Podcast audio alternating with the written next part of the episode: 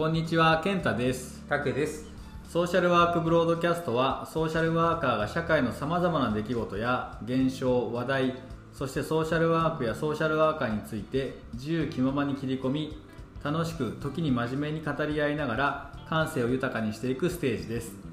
リスナーの皆さんと共に感度の高いソーシャルワーカーを目指します。はい。はということで今日も始まりました、はい始まりましたよ。うん、長生きをしようという話を前回しましたがはい。今日は AI の話でございます。これはまたいいいい話ですね。ただまあちょっとね AI に否定的な、あの部分でもある話なんですよね。はちょっと危うさもあの秘めているものまあもうみんなねうん。感じてはいるんでしょうけど、そんなお話になります、いはいお願いいたします。はい、AI は次の産業革命を起こすだろうが核戦争の引き金になるかもしれない、えー自然言語処理の専門家480人を対象に人工知能に対する考えを問う調査が行われた。回答者の多くは AI が革命的な社会の変化をもたらし大惨事を引き起こす可能性もあるとの見解に同意した。この調査は話題の AI チャットボット、えーチャット GPT のリリース前に実施された、えーと最最新の調査結果によると機械学習の専門家の多くが、えー人工知能 AI が世界に及ぼす影響について懸念しているようだ。ニューヨーク大学などの研究チームは2022年5月自然言語処理分野の研究者業界専門家公共部門の職員を対象に意見調査を行った。テーマは汎用人工知能アーティフィシャル・ジェネラル・インテリジェンス AGI やこの分野にビジネスが与える影響、えー倫理的懸念といった議論を呼ぶ諸問題に対する見解だ。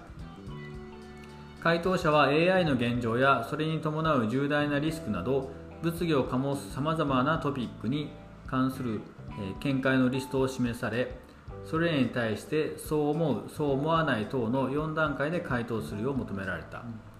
AI が人間の意識を思わせる複雑なタスクをこなす能力を持つかという問題とそれに伴うリスクについては2つの見解が示された。AI は近いうちに社会の革命的な変化をもたらす可能性があるという見解と AI の判断は核戦争レベルの大惨事を引き起こす可能性可能性があるという見解だ。調査に応じた回答者480人のうち73%が AI による労働力の自動化は今世紀中に社会の革命的な変化をもたらす可能性があるとの見解に同意した。そのインパクトは少なくとも蒸気機関や電信などの技術が発明された産業革命レベルの規模になりうるとしたことなるなりなりうるとしたこの見解に回答者の多くは同意を示している。さらに驚くのは AI には、えー全面核戦争レベルの破滅的な結果を引き起こす力があるとの見解に回答者の36%が同意したことだ。今回の調査結果は話題の対話型チャットロチャットボットチャット GPT を OpenAI が一般公開する数ヶ月前に収集された。そのため回答者が今調査を受け直したとしたら異なる答えが返ってくるかもしれない。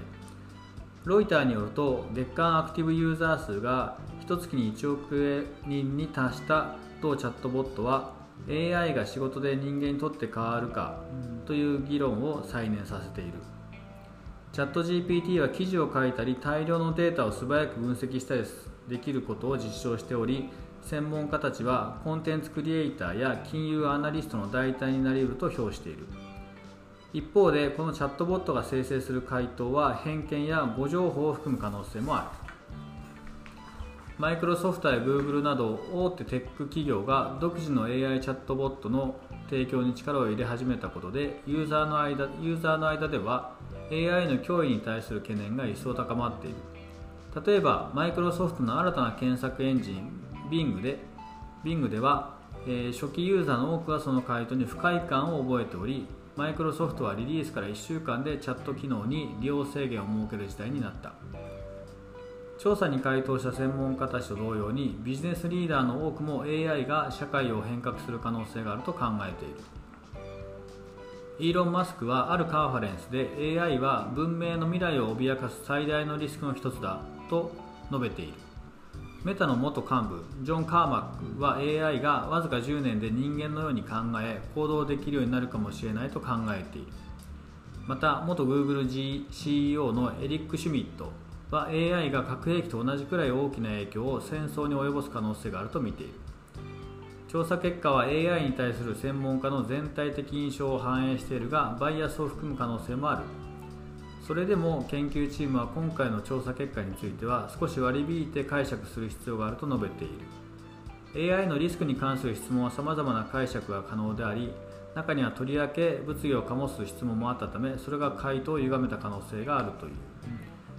また結果にバイアスがかかっていることも考えられる。回答者の中で男性ハイレベルの学者や研究者および、えー、米国人が占める比率が高すぎる可能性があると研究チームは指摘している。また AI が壊滅的な影響をもたらすことに関する質問については内容が極端すぎるとして答えない回答者もいた。回答者からは AI を自ら判断を下す人間と同じように扱うべきではないとの意見が寄せられたという。それでも今回の調査結果は専門家が AI に対して抱く印象が幅広いものであることを明らかにしている。これらの問題を考慮すると本調査の質問に対する回答は客観的な意見とシグナリング行動自らが示したい立ち位置との間に存在するものを映し出していると見るのがおそらく妥当だろうと調査は結論付けている。ということで、はいまあ、AI は良くも悪くもうんこの人間社会に影響を及ぼしていくのは間違いなさそうですね。ね。うんあのー今全国大会の準備をしていて、うん。えー、とちょっと前にポスターを作ったんです。はいは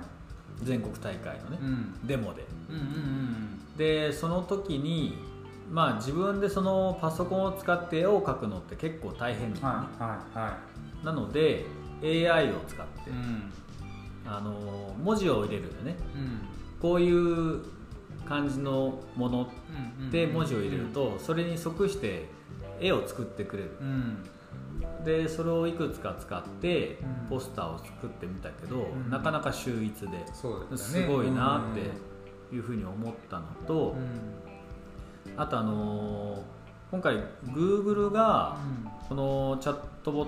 トうん。うん今デモでリリースしてるんでね、うん。あのーチャット GPT ではなくて、はい。えー、とバードってやつやってるんだけど、うんうん。それもたまに使っていてうん。で今回全国大会でうん。テーマ曲を作りたいなと思ってて。うんうんうんで作曲してくれっつってえバードに言ったの。できる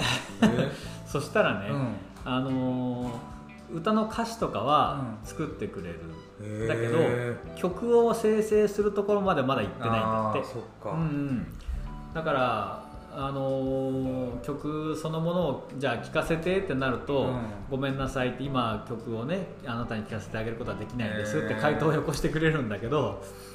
もしかするとそのうちっていうのはあるよね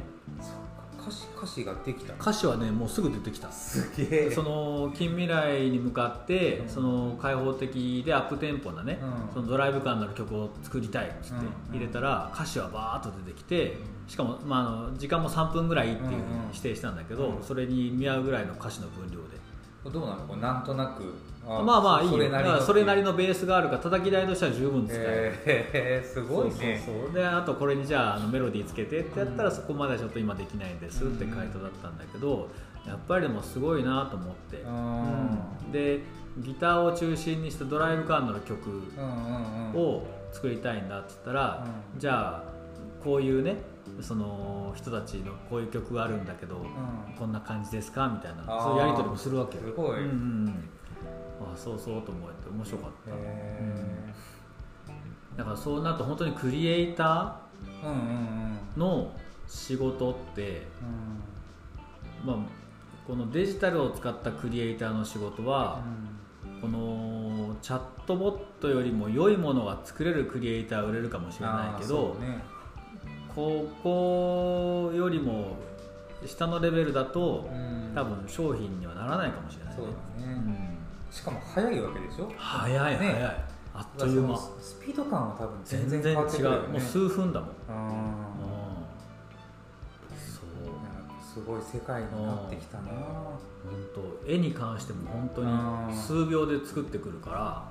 いや今これ結構話題になってるじゃん、うん。絵もそうだしさ、うん。なんかあの AI で作ったグラビアだったっけ、うんうんうんなんか表紙にしたけど、なんかそれ取り下げたりとかって、あの完成度のリアル感がすごいもんね、そうなのよ、まうん。あ、あの拡大してみると、うん。あのちょっとおかしかったりするのよね、うん。あの一回ラグビーのうんしてるところの絵を作ってもらったんだけど、その多分世界中にあるラグビーのしている画像からね、うん。あの想像して絵を作るんだろうけど、うんうんうん。人が密集してるもんだから、その人の顔の数に,、うん。に合わせ人の足の数が合わなかったり。あそれはちょっとも問題だな。そうそうそういうあれはそういうところは出てくるから。まあまだまだあのね完成度が高くまあ有料のものにするともっと違うのかもしれないけど。うん。ただそんなのはあるよね、えーすごいな、うんうん。だけど面白いなと思うし、まあうん、使い方によってだなっていうのも思うかな、そうですよね。でもここにね、テーマにもなっているように核戦争とかそういったこうね悪い方向に進んでしまうと、そうそう、AI 自体がね、うん。どうなっていくのかっていう懸念もありますし。そうなんだよね。だからあの前回のね話で戦国時代とか戦争の話をしたじゃない、うん。でも今さまだウクライナの戦争はうん。前線に人が行ってるよ、で直接怪我をしたり殺されたりしているし、直接怪我をさせたり殺したりしている、だけど一部でドローン使ってうんうん。ねその攻撃する側は体感としてはもうゲームに近い体感で相手を殺すでしょ、うん。まあ、ミサイルなんかもそうなんだろうけど、うん。そう思うとその人の生き死にの現実感がない戦争がどんどんどんどん進んできてるよね。そうかそうか、うん。あのージブリのさうん「紅の豚うんうん」見たことある？あるある。あれ第一次世界大戦のあたりのイメージなんだよね、うんだから飛行機に機関銃は乗ってるんだけど弾が切れたら、うん。自分でスパナ投げたりさ するわけよ。相手に向かってうんうんうんそういうのって暴力なんだけど、うん。ある意味肉体対肉体のところもあまあって、そうそうだね。うん。分かりやすいし、うん。その罪悪感もうん。影響も出やすいんだろうけど、うん。この AI が勝手に計算をして、うん。AI の判断でミサイルを飛ばすようになってくると、うん。そういう戦争の意味合いが全く違っていくよね。うんだからハッキングの試合うん。も今も始まってるけど、うん。ものによっては、うん。その核爆弾は大統領がスイッチを押すとかなってるけど、うん。まあ、でも核爆弾じゃなくても、うん。殺傷力の強い兵器は山ほどあってそういうのはもしかすると、その各国のうん。その防衛システムうんがハッキングされれば、うん。自動的にみんなが勝手に動いていく可能性はあるわけじゃない、ああそううん。やなそうすると優秀な AI を使いながら、うん。各国の防衛システムへのハッキングの試合みたいなうん。裏の戦争は始まっていく。恐ろしい時代やな。わけわからん。突然ねうん。ミサイルが飛んでくるみたいなのはあるかもしれうないね、ん自国のミサイルにやられるとかいうことが出てくるそうわけでしょ？そうそうそうそうそうね。いくらでもあり得るよね、すごい時代やな。そういうことになりうる可能性があるから多分こうやって危機感をうん。ね、まあ煽るようなところも記事としてね、ううん、載ってるんだろうなって。んまだほら人が動かせる時代じゃない、うん。まだね、うん、だからこの人のやっぱりある意味善意というのかな、うん。正義というのか、うん。それが AI をどこに向かい合わせるかっていうのはすごく重要かもね。でもねいつだか話したシンギュラリティが来る時 AI が人の能力を超越するタイミング AI が AI を生み出すようになるタイミングで制御できなくなるだろうからね。そうだね、うん、来るのかねやっぱそういう時代がね。もう来るよね。多分来てるんじゃない、ね、もう いつだったか話した俺が見たアニメの、うん、あのー、人類未達、うん。なんとかみたいのが、実はもう AI が勝手に作ってて、で保管してるかもしれないすげえな、ね、これだけ広い世界で誰が何してるかっていうのは全部把握できてるわけじゃ皆さんないからね、そうそうそう。だねでも世界中例えばさっきのチャットボットも、世界中のネットワーク上にある情報から、適切なものを選んで回答を返してくるわけよね、うん、だから世界中のなんていうのかネットワークがつながっているってことは世界中を監視できるわけだから、うん、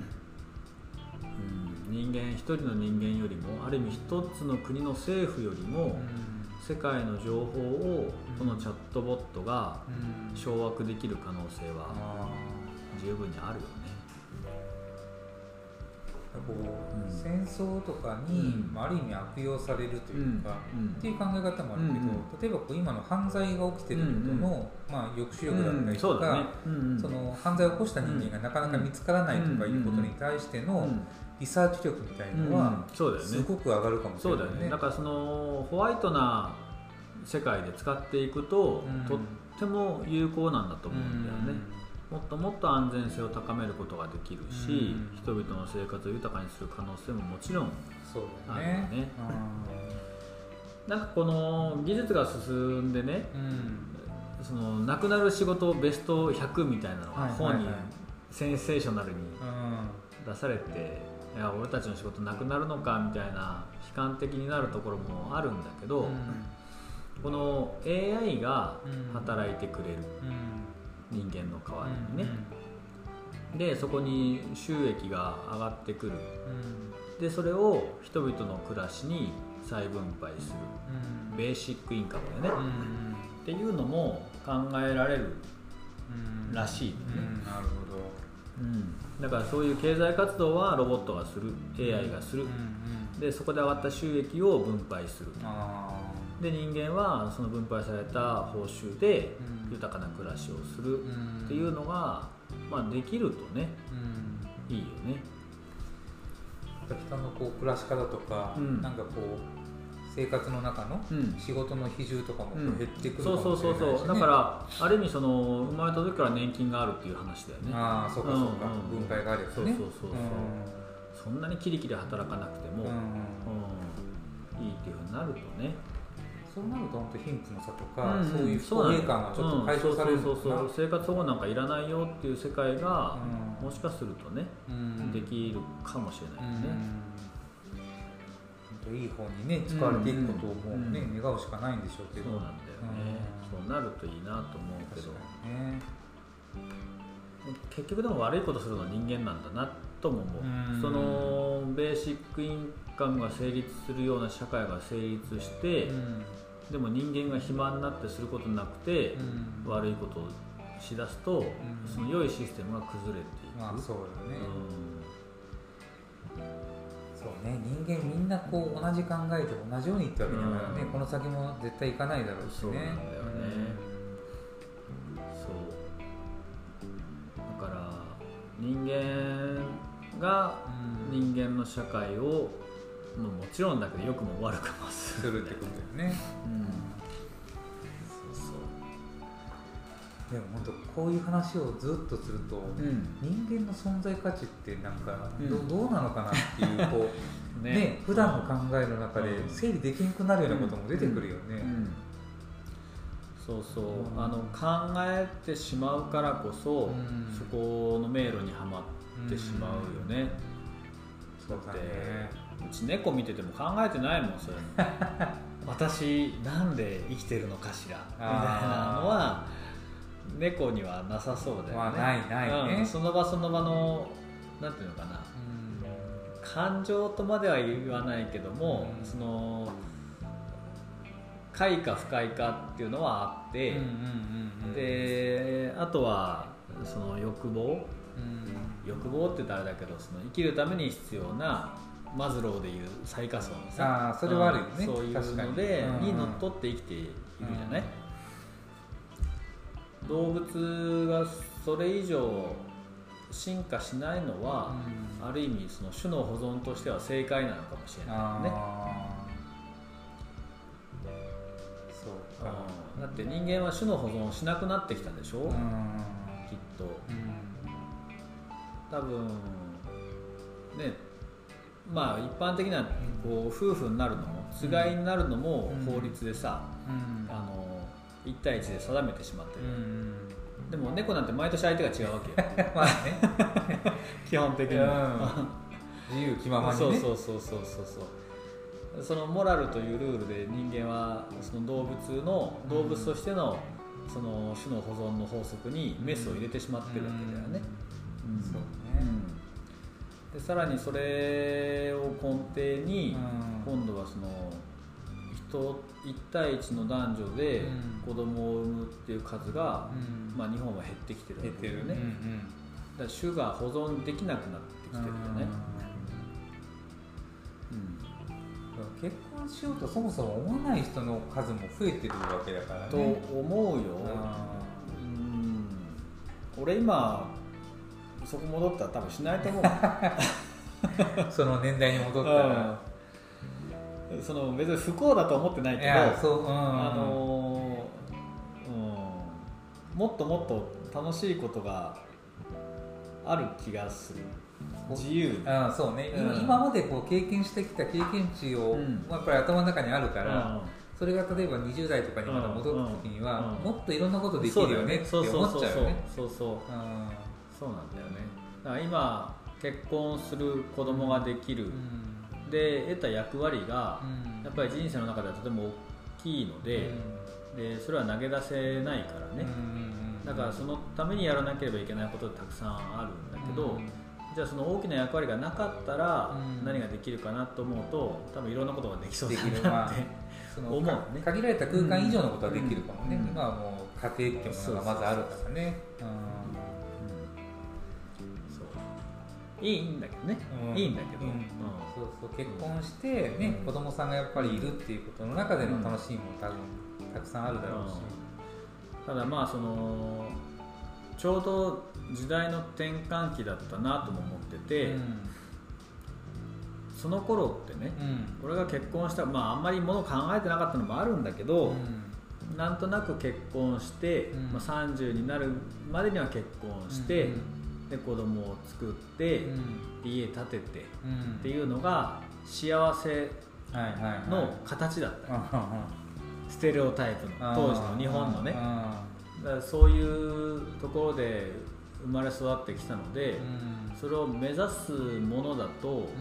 無意識のうちに思っていたところはきっとあるんだろうなと。だけど今の子たちは情報がたくさんあるじゃない、あるあるある生き方の選択肢もたくさんあるんだよね、だからそうなるとそのたくさん選択肢がある中での結婚だったり、ってなると多分並列で並べられるものはたくさんある気がするんだね、うん、そうそうだね、うんある意味結婚することが自分の夢や希望をある意味こう抑制するきっかけになるっていうことだってあるかもしれないし、そう。でそれもね情報として事前に入ってくるだろうから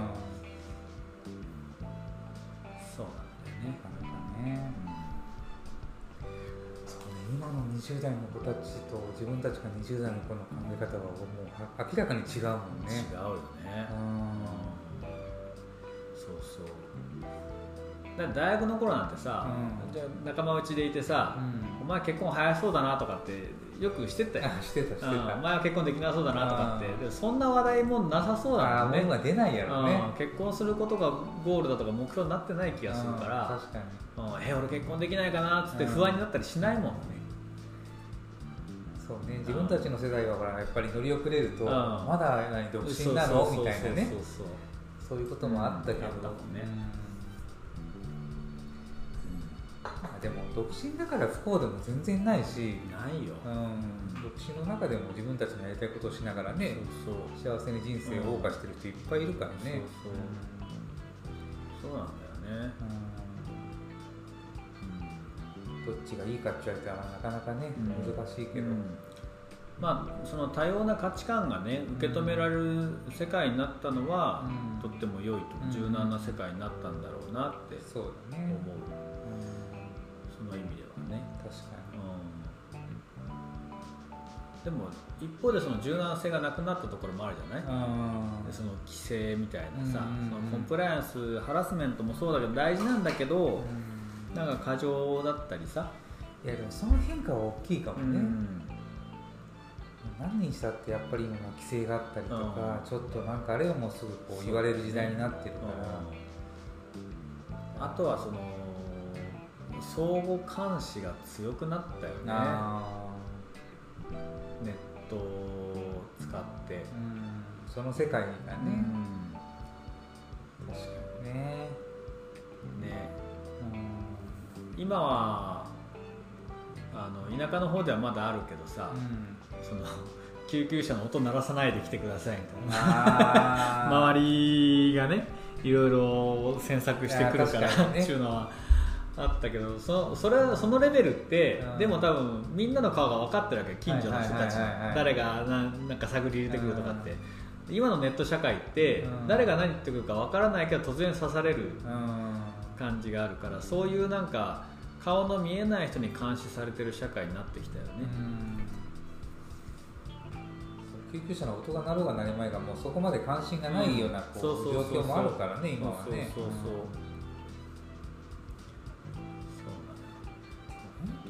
全く認識のない人に刺される時代ってやっぱ怖いよね。怖いよ、ね、防ぎようもないしね。どうしようもないよね。怨恨でもなければね、うん、本当殺してみたかったとかって言って刺されたらさ、うん、とね。なんかちょっと前に、うん、ちょっとこう幸せそうな女性を狙ってとかっていうのがあったじゃない、うんうん、ねあんなのもうその人のただの価値観でしかないから、そうよ。そもそも幸せじゃなかったかもしれないですねその人。あそうそう。ね。ね刺された人とかがね、うん、ちょうど彼氏と喧嘩しててブルーになってたかもしれないけど勝手に若い女性が勝ち気味みたいな感じでね。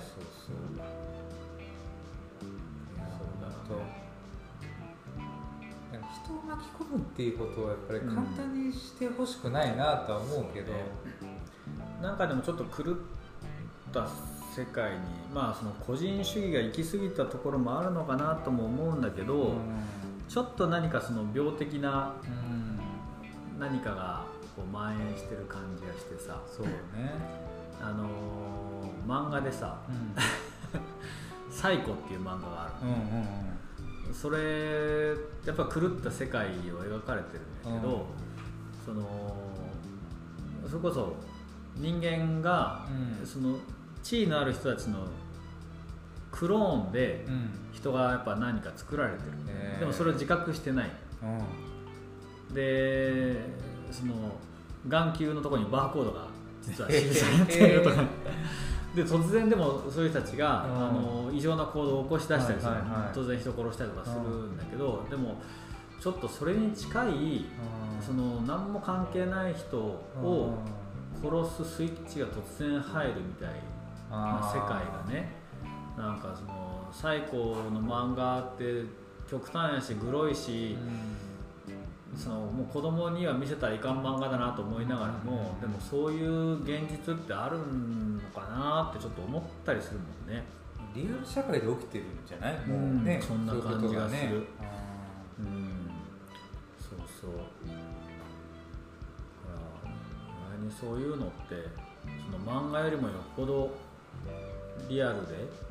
壊れてるところがあるんじゃないかなって思うよねだって今話題になってるあの、うん、子供をスーツケースに入れてさはいはいはいはいねなんか次男画策したとかってなんか今日も言ってたけど、狂ってるでしょ？狂ってる。狂ってるよあれは。なんでそんなことになるのかなって思うもん。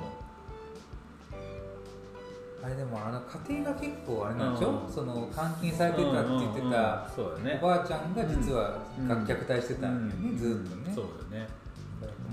その負のスパイラルっていうか、そういうのはやっぱ抜け出せなかったのかな、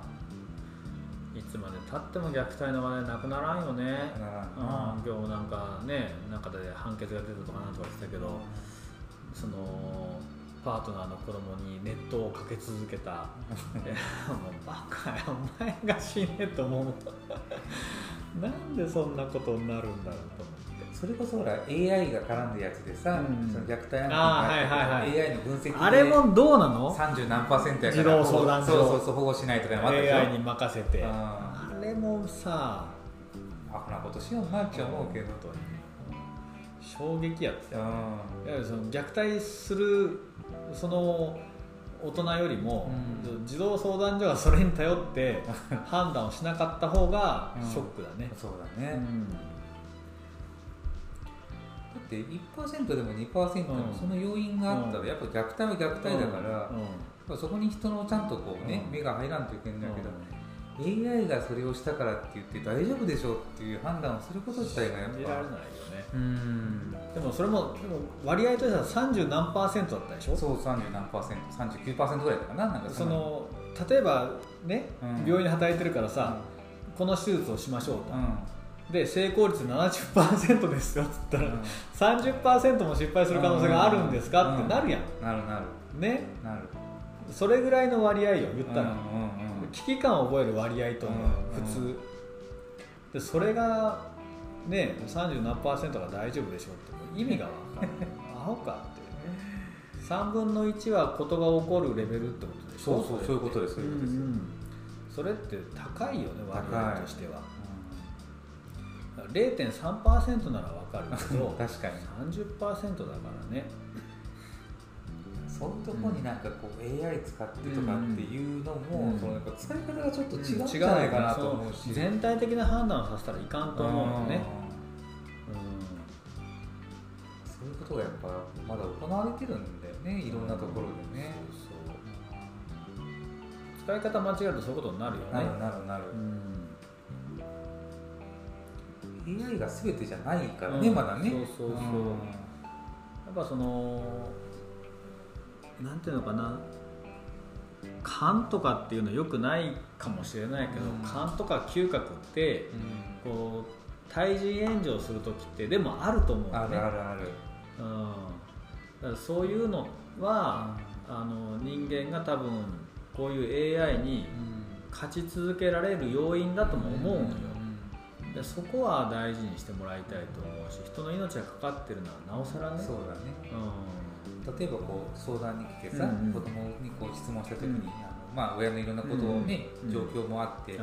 大丈夫ですって答えたとしたら、AI とかってもしかしたらその大丈夫ですって言葉をそのまま取るかもしれないけど、自分たちだったらその子供の表情を見て、この大丈夫って本当は大丈夫じゃないなって感じるじゃない、そうよ、うん、だからそういうところに、うん、理想の方のやっぱりこう力って本当はいるんだと思うけど、そうよ、うん、なんかね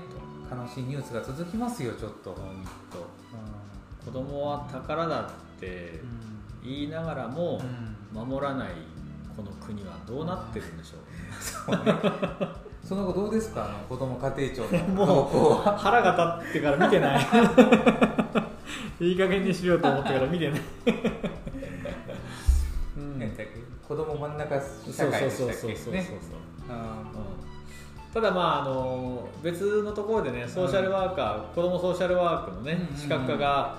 来年度か始まるので、そ、ねうん、そこはちょっと注目をしていきたいし、